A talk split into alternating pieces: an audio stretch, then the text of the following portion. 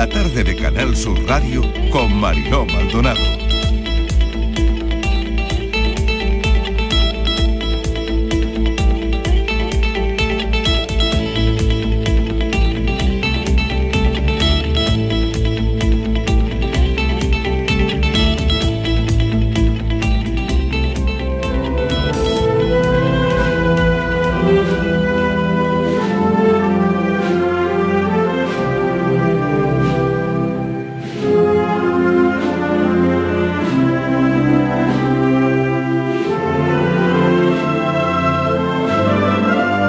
La tarde de Canal Sur Radio con Mariló Maldonado.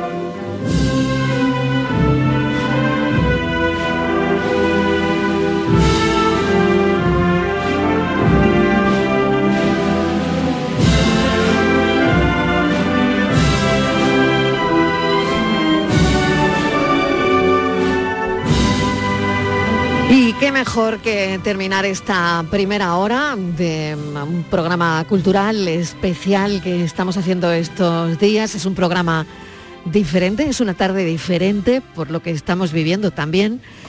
Qué mejor que terminar, como les decía, esta primera hora de lunes santo en Andalucía con música y hablando de música. Y no de cualquier música, sino de bandas, de marchas profesionales que estos días son protagonistas en nuestras calles.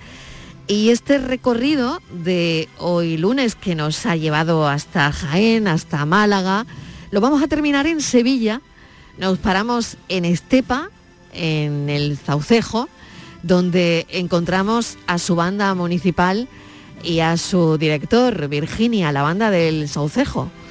Así es, dirigida por Jesús Joaquín Espinosa de los Monteros, Marilo, reconocido músico y compositor, nacido en Estepa hace casi, casi 33 años. Es director de la banda de música del Saucejo y clarinete principal de la banda del Carmen de Salteras desde 2008, que acompaña en su salida profesional a la Esperanza Macarena, nada más y nada menos.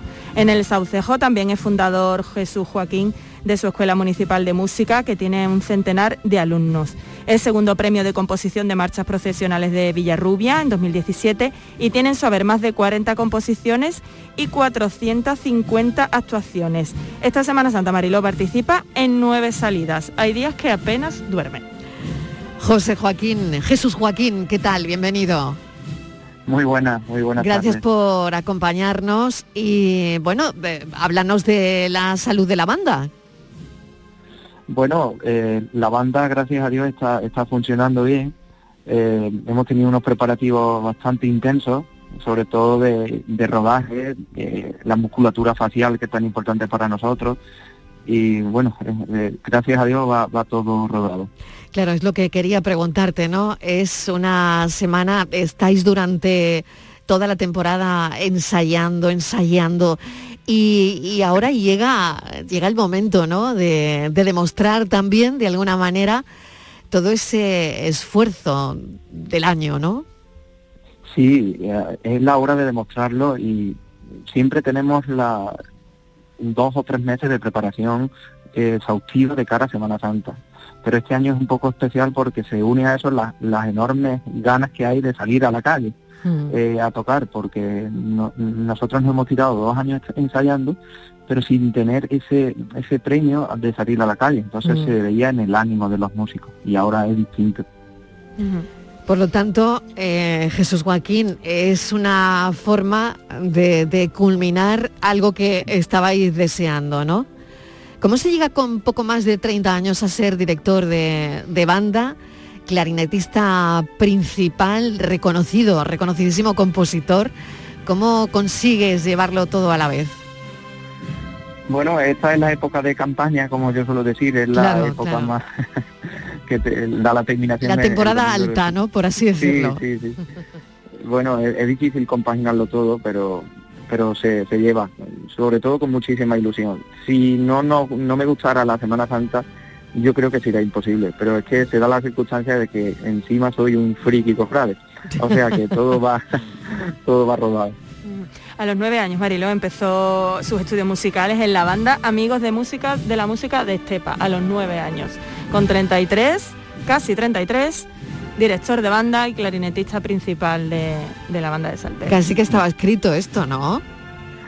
Sí, bueno, eh, desde los 20 años llevo siendo director de la banda del Saucejo y que se dice pronto, pero poner a una criatura con 20 años a, a, bueno, a la batuta de una formación centenaria, eh, yo siempre lo digo que fueron un poco arriesgados a poner a alguien de 20 años, algo verían en mí, desde luego.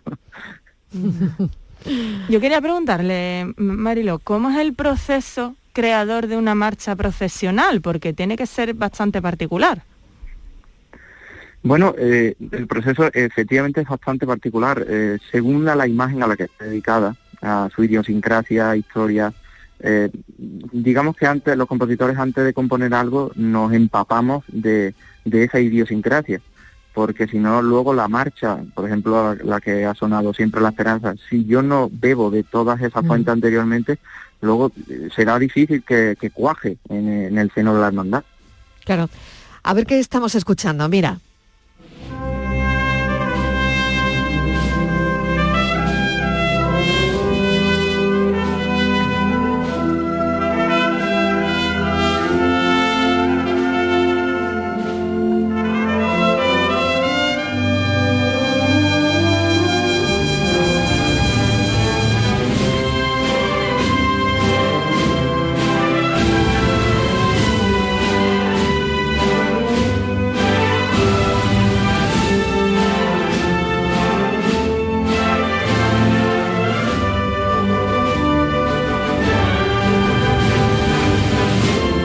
Fuerza increíble lo que estamos escuchando. ¿Qué es Jesús?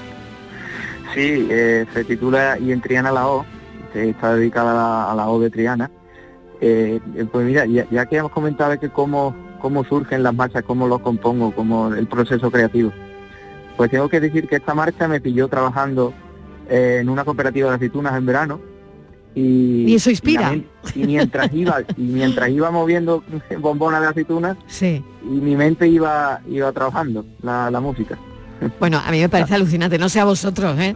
De tal manera que él se va a trabajar a la aceituna, ¿no? Y, y ahí es donde se le ocurre, moviendo la aceituna, esta marcha. Vamos a escucharla un poquito más para ver si le encontráis alguna relación.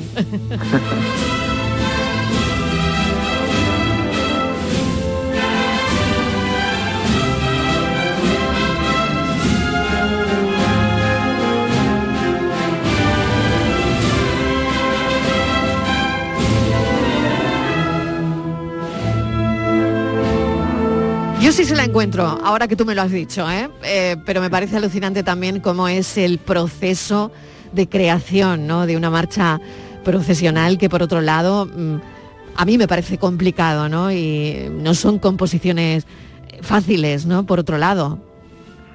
Claro, es una música que, no está prevista para, para un concierto, para un anfiteatro, está prevista para, para ser interpretada en la calle, para conmover las emociones que, de los fieles devotos de las hermandades.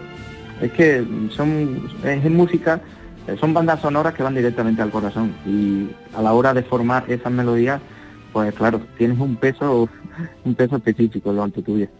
Y en efecto, ya que lo comentas, eh, Jesús, la verdad es que, bueno, se me ocurría decir lo de la aceituna y quizás estoy pensando en la cadencia, si estabas en tu trabajo moviendo barril, en la, en la cadencia que te podía haber inspirado, ¿no? En, el ritmo del trabajo, inspirándote, ¿no?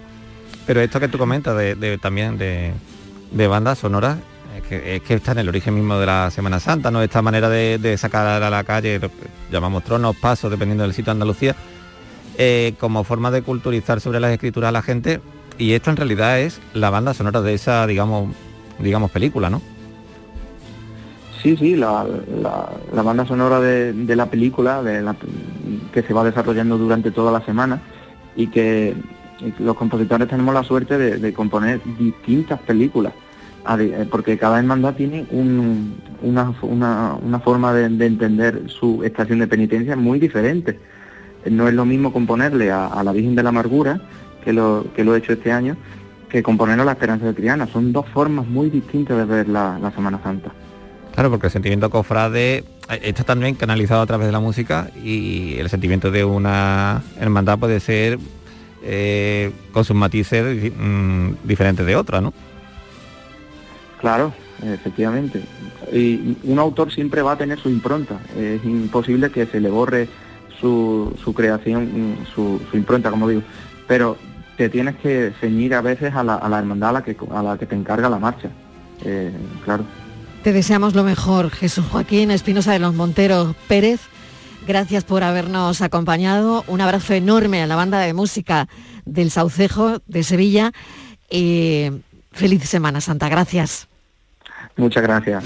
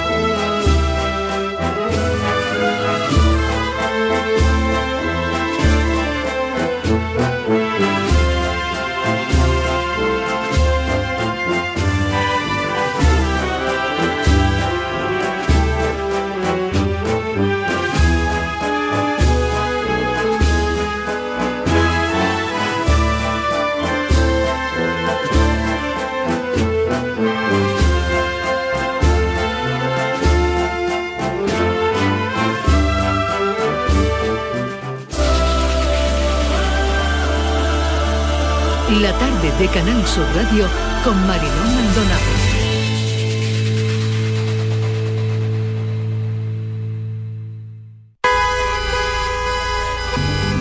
Con tu coche no te líes. Conmigo te mueves seguro, eres puntual, ahorras, llegas donde quieras y contaminas menos. Transporte público de Andalucía, seguro, económico y sostenible. Junta. 17 millones de euros. 17 millones de euros. Tu hija acaba de ponerle agüita al perro en un plato de tu vajilla de la jugar de boda. Pero piensa en 17 millones de euros. Ya puedes comprar tu cupón del Extra Día de la Madre de la Once. El 1 de mayo, 17 millones de euros. Extra Día de la Madre de la Once. Compensa y mucho. A todos los que jugáis a la Once, bien jugado. Juega responsablemente y solo si eres mayor de edad. Montepío, ¿en qué podemos ayudarle? Quería saber si mi seguro de salud tiene cobertura fuera de Andalucía. Claro que sí, en toda España. Y si viaja al extranjero, cuenta con asistencia en caso de urgencia. con la garantía de Adeslas, entidad reaseguradora de los productos de salud de Montepío. Visite montepíoconductores.com.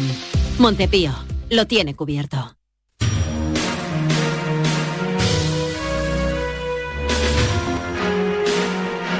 La tarde de Canal Sur Radio con Mariló Maldonado.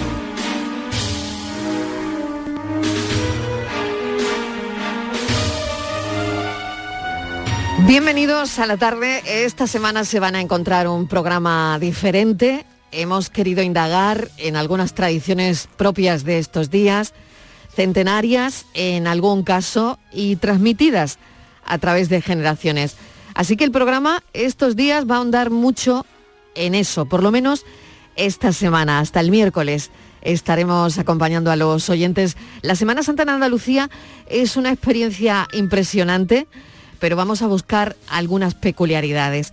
Esta es una semana que se vive de una forma muy particular, muy intensa, así que vamos a indagar en la tradición para descubrirles cosas, como imágenes de una gran riqueza artística que se pasean por las calles entre las luces de los cirios el colorido de las túnicas de los nazarenos y la música de las bandas de tambores y cornetas. Durante todo el año, las diferentes bandas ensayan y ensayan y ensayan para estos días. Cada Semana Santa es diferente a la anterior. Y esta es verdaderamente especial por el momento que nos ha tocado vivir durante dos años consecutivos. Me estaba haciendo algunas preguntas para no perder la costumbre. ¿Cuántos niños y niñas saldrán por primera vez con sus padres esta Semana Santa, después de la pandemia, porque algunos cumplirán dos años. La alegría de los padres me lo puedo imaginar y de los abuelas, las abuelos, eh, los abuelos y las abuelas, la sorpresa del niño que solo probablemente aprenda a valorar el significado de estos días cuando pase el tiempo, como nos ha pasado a todos cuando nos hemos ido fuera de nuestras ciudades y hemos vuelto, ¿no? Hay sensaciones que el tiempo nos devuelve con, con nostalgia. Bueno, este año renovamos ilusiones y también aparecen otras nuevas, así que nos hemos propuesto compartir emociones a esta hora. Saludo a parte del equipo que me va a acompañar en este recorrido, en una semana diferente. Virginia Montero, ¿qué tal? Bienvenida. Buenas tardes y Francis Gómez. ¿Qué tal, Francis? Hola, Marilo, ¿qué tal? Hola, Virginia. Este es un territorio donde cada año se aprenden cosas, al menos a mí me pasa, ¿no? Yo cada año descubro algo nuevo, ¿no? Cultura, arte y tecnología, que la tecnología, por supuesto, también aparece, ¿no? Así que vamos a ir completando un mapa de sonidos, un, un puzzle de un programa esta semana diferente. Comienza aquí la tarde. Música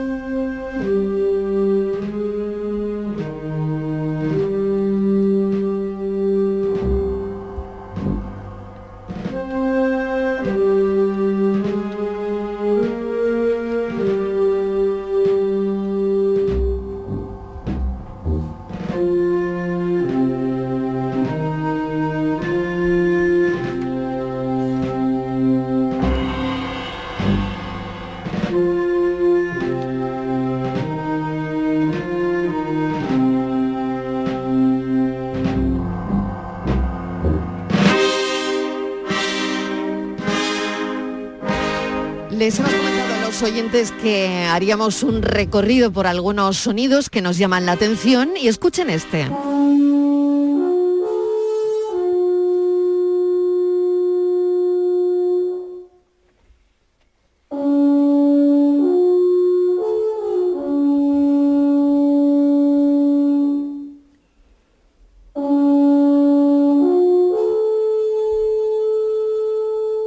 Es el primer sonido de la tarde es el sonido que abre esta tarde cultural que estamos haciendo estos días. Es el Juanillón de Martos en Jaén. Dicen que no hay nada más típico de esta fiesta declarada de interés turístico de Andalucía que esta trompeta de la cofradía de nuestro Padre Jesús Nazareno de Martos, Virginia. Así es, Mariló, las investigaciones históricas apuntan a que el origen de esta tradición está en el siglo XVII y que siempre ha estado ligada al culto. Cuando nacen las cofradías en Marto, tras la reconquista, la de nuestro Padre Jesús Nazareno empezó a acumular tierras que iba arrendando a la gente del pueblo. Cuando era época de rendir cuentas, la cofradía encargaba que se tocara la trompeta desde el santuario de la Virgen de la Villa para recordarles a todos que había que pasar por caja. Tiempo después empezó a utilizarse este recurso en el paso profesional. Y queremos saber más detalles sobre esta curiosa tradición que se lleva a cabo en Cuaresma y en Semana Santa en este pueblo de Jaén, en Martos. Y para eso tenemos ya el teléfono a Antonio Izquierdo, que alguna vez ha hecho sonar la trompeta de la manera en la que la están escuchando. Antonio Izquierdo, bienvenido. Gracias por atender la llamada de la tarde. Sí, buenas tardes. Bueno, ¿por qué suena así la trompeta?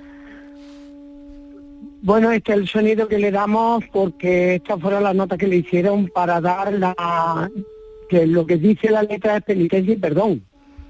Y ese es el sonido que tiene la trompeta. Mm. ¿Cuándo suena la, trompeta en Martos? ¿Cuándo, ¿Cuándo suena? La trompeta empieza a sonar el miércoles de ceniza hasta el Viernes Santo que salimos en procesión.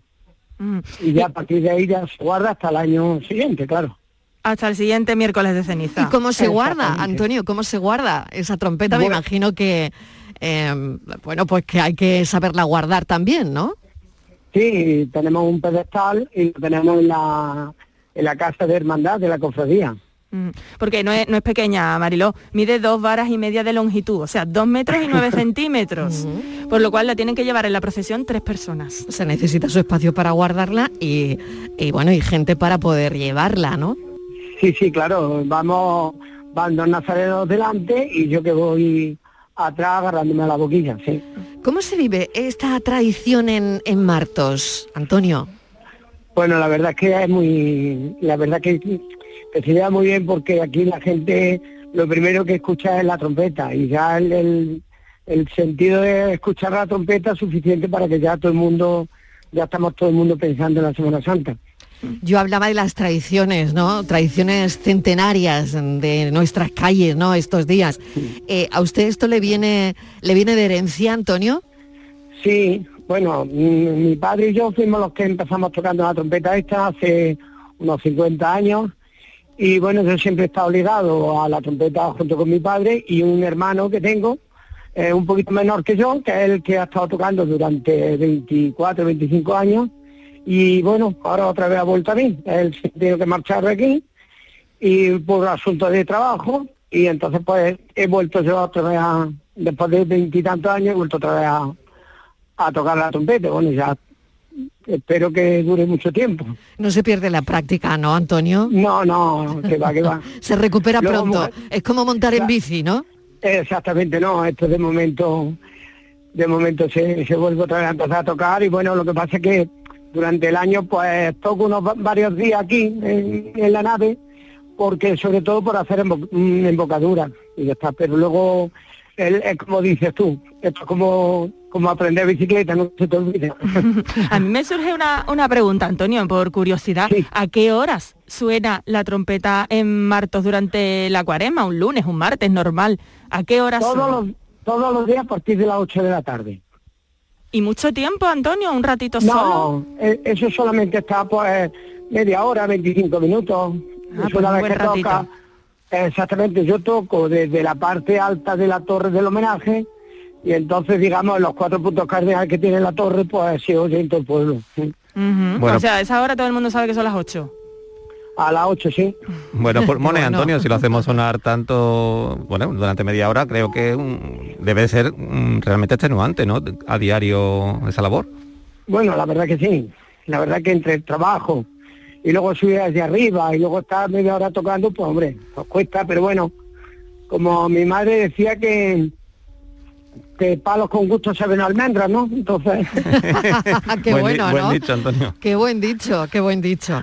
Bueno, ¿cómo es la Semana Santa de, Martos, Antonio Izquierdo? ¿Qué, siente usted? Bueno, la verdad que siente por mucho, porque llevo muchos años con ella, mi padre también, y entonces, pues, hombre, la verdad que se siente mucho. Se emociona usted, ¿no? después de, de dos años que llevamos sin, sin poder hacer sonar ese sonido, porque me imagino Claro. que en los dos años de, de pandemia no se habrá podido tocar el Juanillón, ¿no? Bueno, sí se ha tocado. Sí, sí se ha tocado. Sí se ha Ajá. tocado, lo que, pa- lo que pasa es que, claro, no podía salir, pero sí se tocaba. Y la tocaba porque yo tengo varios puntos estratégicos donde donde yo me subí el para lo que no sea profesional, claro. Claro, sí. Claro. Pero luego durante la cuaresma sí se ha seguido tocando. Aparte aquí nosotros, Radio Marto, pues toda la mañana, a partir de- del miércoles de ceniza, toda la mañana a las 8 de la mañana, abre su emisión con, Con el Juanillón. Hombre, me parece que es una mm, señal indiscutible, ¿no? De, de sí, Martos, de identidad, ¿no? Y, Además que eh, está Sí, sí. Radio Marto, Muy todo bien. el pueblo y todo. Le mandamos un saludo a los compañeros de Radio Martos Por desde supuesto. aquí, por supuesto. Hombre, Claro que claro. sí, claro que sí. Virginia. Sí, y yo quería preguntarle a, a Antonio lo de, bueno, lo primero que será será conocido usted en el pueblo, pues hombre, el trompetero del Juanillón, eso seguro. ¿Y de dónde viene eso, ese nombre, eso de Juanillón? Porque tiene su historia. Sí, esto era de, de un hombre que era carnavalista, que era que hacía murga y cosas de estas, y el hombre entonces empezó tocando la trompeta a él. Y entonces el hombre de apodo tenía Juanillón. Entonces a través de ahí pues ya venía de la trompeta de Juanillón. Y conocido en el pueblo, ¿no? Usted, Antonio, como trompetero. ¿Perdón? Que digo que será muy conocido usted en el pueblo como trompetero, usted y su familia. Bueno, sí, la verdad que sí. La verdad que todo el mundo y cada y cada vez más. ¿Y eh, necesita tener alguna noción de música para tocar el Juanillón? La verdad es que no, aunque yo he estado siempre ligado a todas las bandas, porque yo siempre he estado desde que tenía ocho años, he estado tocando aquí en las bandas de, del pueblo, pues la verdad es que, pero bueno, que no hace falta tener ninguna noción de música, no. Solamente con un poquito de oído, pues ya está. Mm. Decía, decía Antonio antes, penitencia y perdón, ¿no? Es lo que parece que suena el. Eso es, eso es lo que realmente eh, era lo que se, lo que decía esta letrilla. Pero lo que pasa es que tú ya sabes, los pueblos lo que pasa es que le buscamos siempre, siempre como os digo, le buscamos la puntilla y entonces como este señor Juanillón le daban un duro de plata cuando tocaban, pues entonces le pusieron, le sacaron la coplilla de por un duro toca Juanillón y por dos tocará mejor. Que bueno, Digamos, no, por, un duro toca el Juanillón y por dos tocará mejor.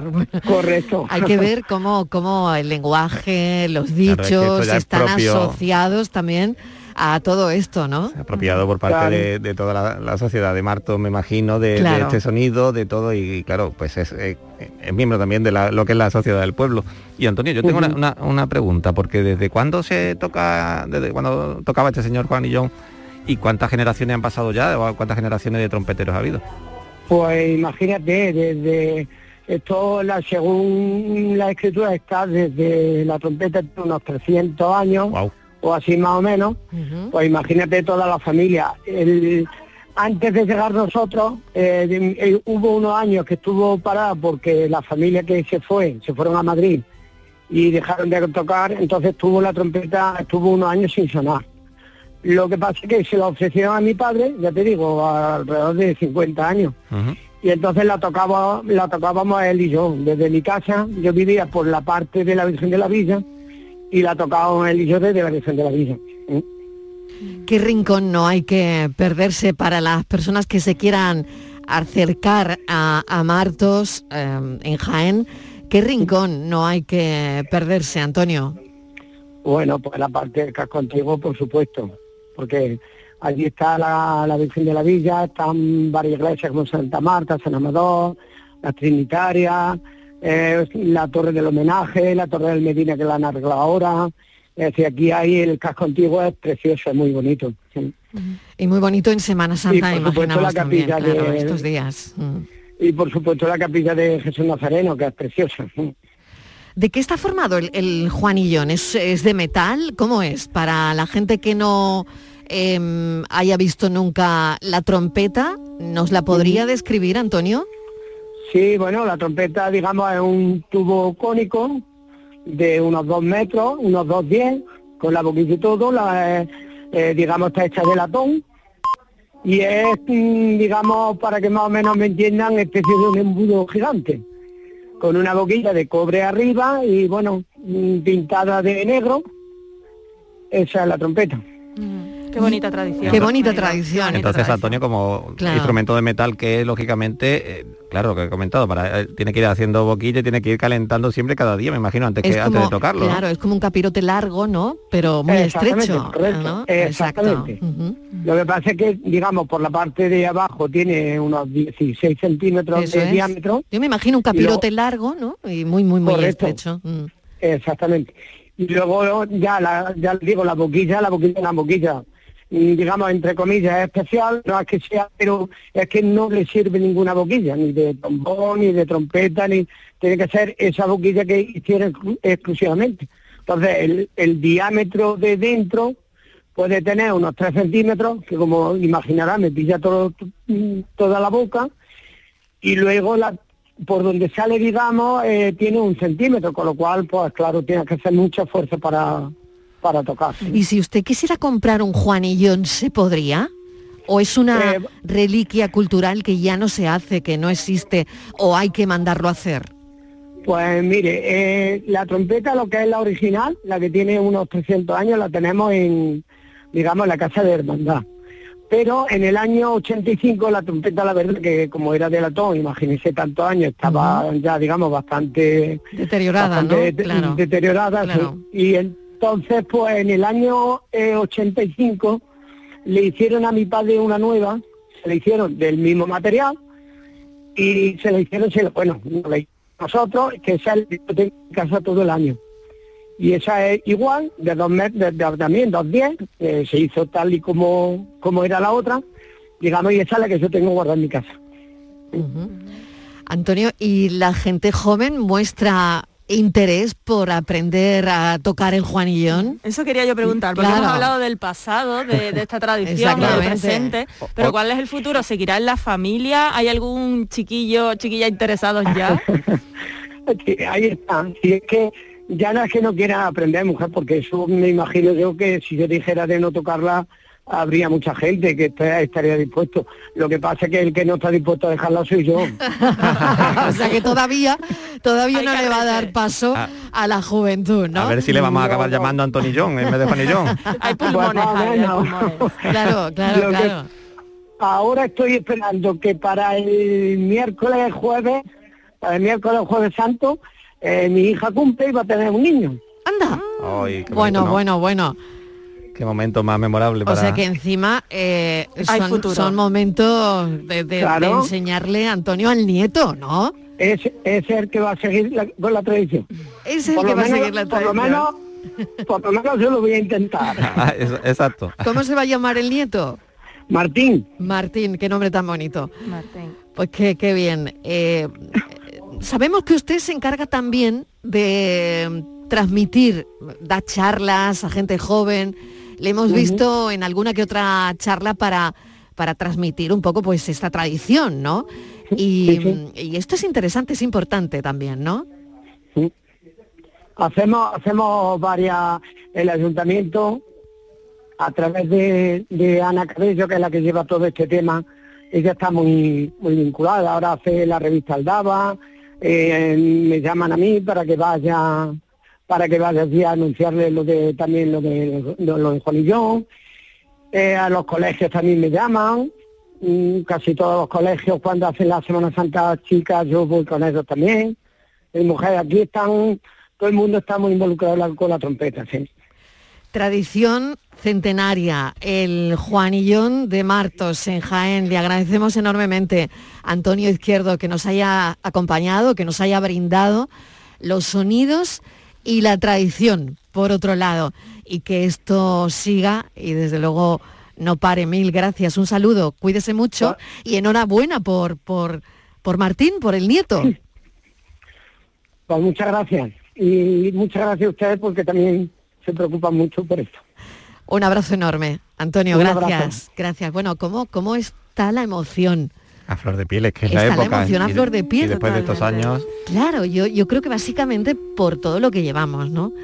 Eh, por todo lo que nos está pasando, que no es poco, ¿no? poco, no es poco. Y, y creo que, esta Semana Santa se está viviendo, se empieza a vivir de manera muy intensa. No sé si habrá diferencia ¿no? con, con otras, pero desde luego creo que esa emoción que nos transmitía ahora mismo Antonio Izquierdo, es la que sentimos, ¿no? En, las calles, es la que hemos empezado a sentir. Es muy especial, parece como, yo lo asociaría como un renacer, ¿no? Ahora que hablábamos del, nacimiento de Antonio, es como un renacer de nuevo. Bueno, pues lo dejamos aquí, hacemos una pequeña pausa y seguimos descubriendo cultura, tradiciones.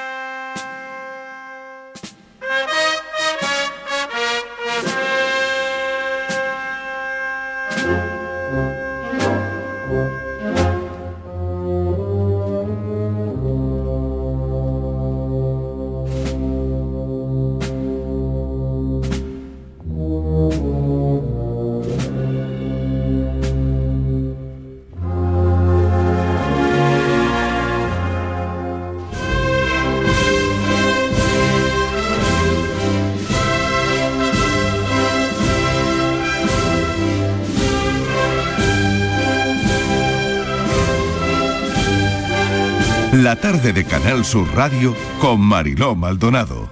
Sonidos que algunas personas reconocen ya. Esta semana se van a encontrar un programa diferente porque hemos querido indagar, como les estamos contando desde las 3, en algunas tradiciones propias de estos días. Hemos hablado del Juanillón en Martos, en Jaén, pero vamos a hablar de la Paloma de Málaga, una historia bellísima que nos va a contar Francis. Francis, nos ponemos en situación. Pues sí, nos ponemos en situación, Mariló. Eh, bueno, la Virgen de la Paloma es una de las vírgenes quizás más queridas de Málaga y para el público cofrade en general y sobre todo por su particularidad, ¿no? Es la suelta eh, que cada año se produce de las palomas en la, salida del paso procesional de, la, de esta Virgen.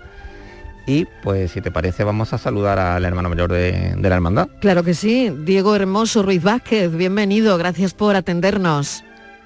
Eh, buenas tardes y bien hallado también. Bueno, queríamos hablar de cómo es esta peculiaridad que deja a todo el mundo boquiabierto. Bueno, pues, pues sí, es una tradición lo de la suelta de, las palomas que hemos querido seguir manteniendo en la cofradía. Eh, viene a raíz precisamente de una bonita anécdota, eh, bueno, leyenda, mejor dicho, eh, cuando en el año 25 la Virgen de los Dolores, en su día llamada, eh, se le posó en el medio del tránsito de la procesión una, una paloma que le arrojaron, pues em, a partir de ahí, con la nueva imagen que vino posteriormente, pues se decidió qué nombre ponerle. Y bueno, pues hay, alguien de la Junta en aquellos entonces, pues que propuso el nombre de, Paloma porque si con una paloma entró la Virgen y se posó la, la mano de la Virgen una eh, ese, animal eh, pues em, que, eh, manifestó pues lo que es el tránsito de, los años ha ido conservando la cofradía con, con ese con ese recuerdo de que una paloma em, sea arrojada al paso del trono procesional de María Santísima de la Paloma imagino, Diego, que bueno, que, se le pusiera oficialmente, ya digamos, por parte de la, de la cofradía el nombre de María Santísima de la Paloma, quizá ya el pueblo, lo que era la gente, los cofrades habituales en la calle, ya quizá le, le, iban llamando así, me imagino, ¿no? Sí, efectivamente. A partir de ahí, eh, eh, bueno, pues el nombre, la vocación se cambió, se cambió por el de María Santísima de la Paloma y tanto ha sido así que a, lo largo de los, de los años el patronímico de la cofradía ha variado de ser eh, denominarse Hermandad de la Puente a ser Cofradía de la Paloma. Digo Hermandad de la Puente porque acompaña eh, como la imagen cristífera de, un nazareno que es el Señor de la Puente del Cedrón y era conocida, la, la, hermandad se fundó con el, con el nombre de Hermandad de la Puente del Cedrón.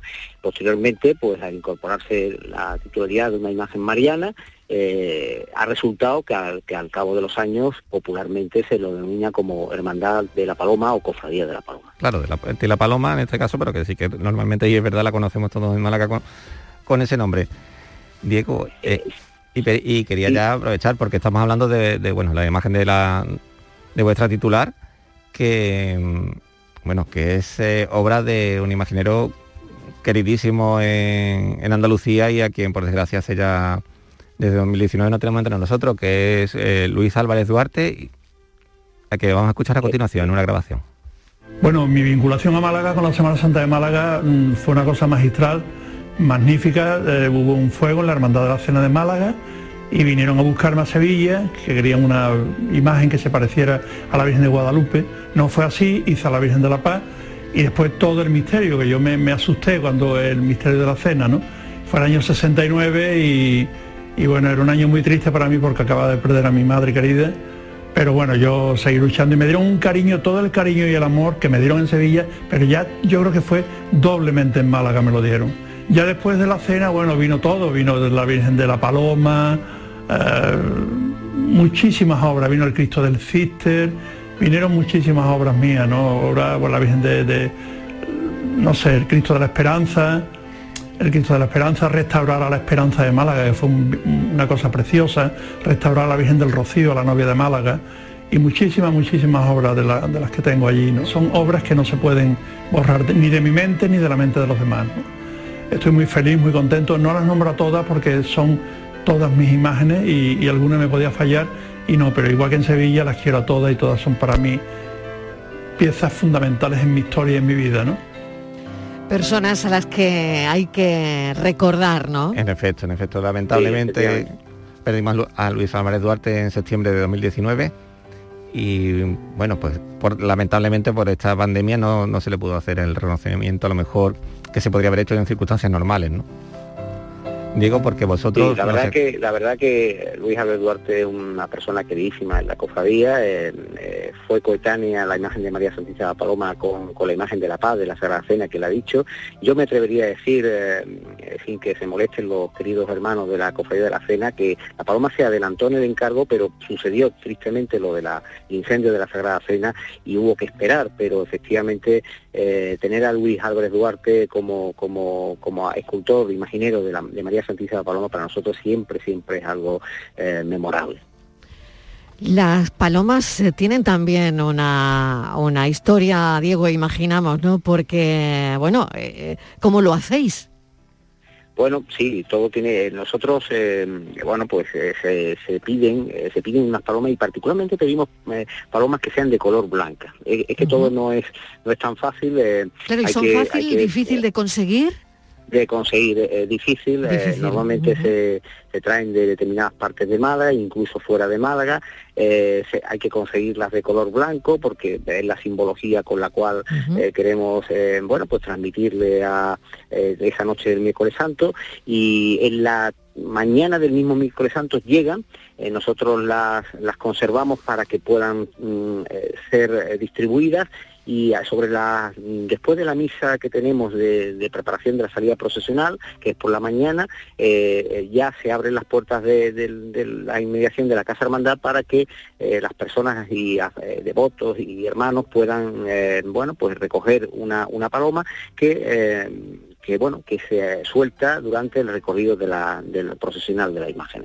Hay puntos determinados donde la cofradía eh, lo hace, por, llamarlo de alguna manera, de oficio, o sea que la cofradía eh, coloca determinadas palomas en determinados sitios, como es en la Plaza de la Constitución, que hay, un momento muy bonito que es eh, cuando la imagen de la, la, imagen de la Virgen entra al trono procesional en la Plaza de la Constitución, hay una tradición que entra a los sones de la Marcha Real y en ese momento se sueltan palomas que además de las que tiene el público, eh, la cofradía posiciona en, la inmediatez de la tribuna principal, por llamarlo de alguna manera. ¿Y cuántas palomas? Aparte de la salida o del encierro, evidentemente también. ¿eh? Diego, para hacernos una idea, ¿cuántas palomas? Pues muchas, muchas son para, para, para nosotros, al menos. Hay que estamos hablando sobre unas 1.500 palomas. ¿eh?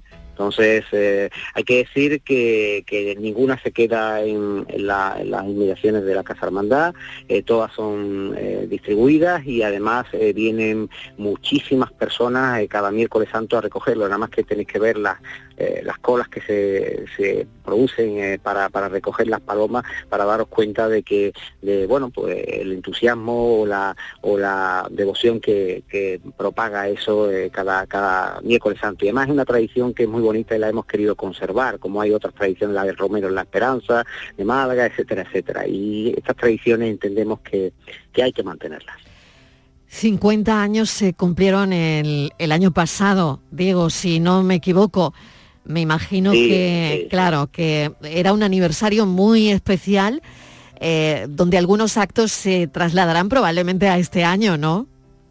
Mm, bueno, o se hicieron, o se pudo hacer. Se hicieron, se, pudo, hacer, se pudo hacer. suerte porque pudimos concentrar los actos más principales que teníamos pues en, los últimos cuatro meses de, 2021. Eh, principalmente fue la salida extraordinaria de María Santísima la Paloma en su trono procesional, que fue la acontecida el 23 de octubre, que la verdad eh, nos quedamos asombrados mm, de, la cantidad de personas que se echaron a la calle para, para ver a María Santísima de la Paloma. Hay que decir que la Virgen, bueno, y la cofradía en sí, llevaba tres años sin salir, ¿eh? en el 19 mm. por el agua y en el 20 y el 21 la Semana Santa respectivas, pues también por, por el tema de la pandemia, la crisis sanitaria. Y el día 23 de octubre, bueno, fue un momento muy emocionante cuando a las 7 de la tarde se abrió las puertas del templo y hubo palomas, evidentemente, y, y bueno, fue un acontecimiento muy importante. Y yo también resaltaría la misa, la misa conmemorativa que hicimos en San Juan en la tarde, noche, perdón, en el día del 11 de, diciembre, que fue presidida por el nuncio de su santidad en España, eh, Bernardito Ausa. El templo lo llevamos a... ¿Por qué la llevamos ahí? La llevamos a San Juan, que no es su templo actual, el templo es la Plaza San Francisco, porque allí fue bendecida hace 50 años. Y fue un acto muy bonito en el cual presidió el altar mayor de la parroquia y además se puso eh, como dosel el palio de procesional de la Virgen. Y la verdad que fueron momentos muy, muy, muy emotivos por, por resaltar dos momentos. Hemos celebrado muchísimos actos, evidentemente, con motivo del 50 aniversario, pero yo resaltaría esos dos acontecimientos. Diego, te quería preguntar porque, bueno, si el origen de toda esta tradición, de esta leyenda de, de la baloma que se posó sobre la, la Virgen de los Dolores, fue en el año 1925. dentro de tres años se cumplirán 100. ¿Tenéis pensado y planeado algún algún tipo de, actividades al respecto? Sí, sí, sí, ya casi has dado la clave del pensamiento. Eh, en el año 25, la Semana Santa, se posa esa, esa paloma eh, y en el año 26, 26 es cuando se cambia la vocación en una nueva talla. ¿eh? Estamos hablando de una talla de candelero. fue el 4 de marzo del año 26, se, ya se nombra como con la primera vez con la vocación de la paloma. Se cumplirán 100 años. La idea que tiene la cofradía es organizar también unos actos conmemorativos con en torno a esto.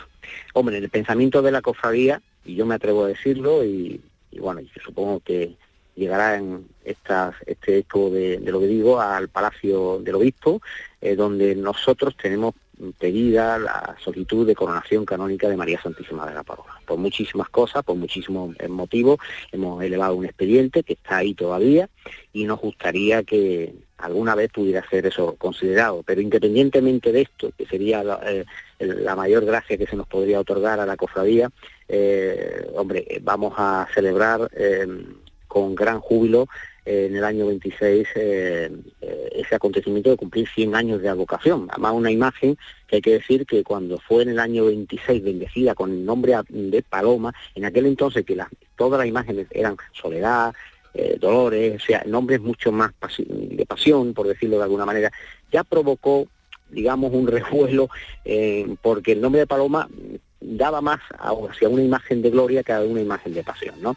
Y, bueno, en realidad, si se contempla la imagen de María Santísima de Paloma, le veis el perfil, eh, la Virgen casi, casi, casi conlleva una especie de yoconda, ¿no? Por una parte da la sensación de que se está, eh, bueno, está riendo, permítanme la, expresión, eh, y en otro es la imagen de una dolorosa. Bueno, pues la imagen de la paloma que tiene esa dualidad en, la, en su faceta, en su rostro, eh, el día, en el año 26, si Dios quiere, y en otro ámbito ya muy diferente al que hemos tenido que pasar, sea gracias a Dios de que esto pase lo antes posible, toda esta pandemia que, que nos ha arrastrado, podamos tenerla de otra manera y de otros acontecimientos que Dios quiera lo podamos celebrar.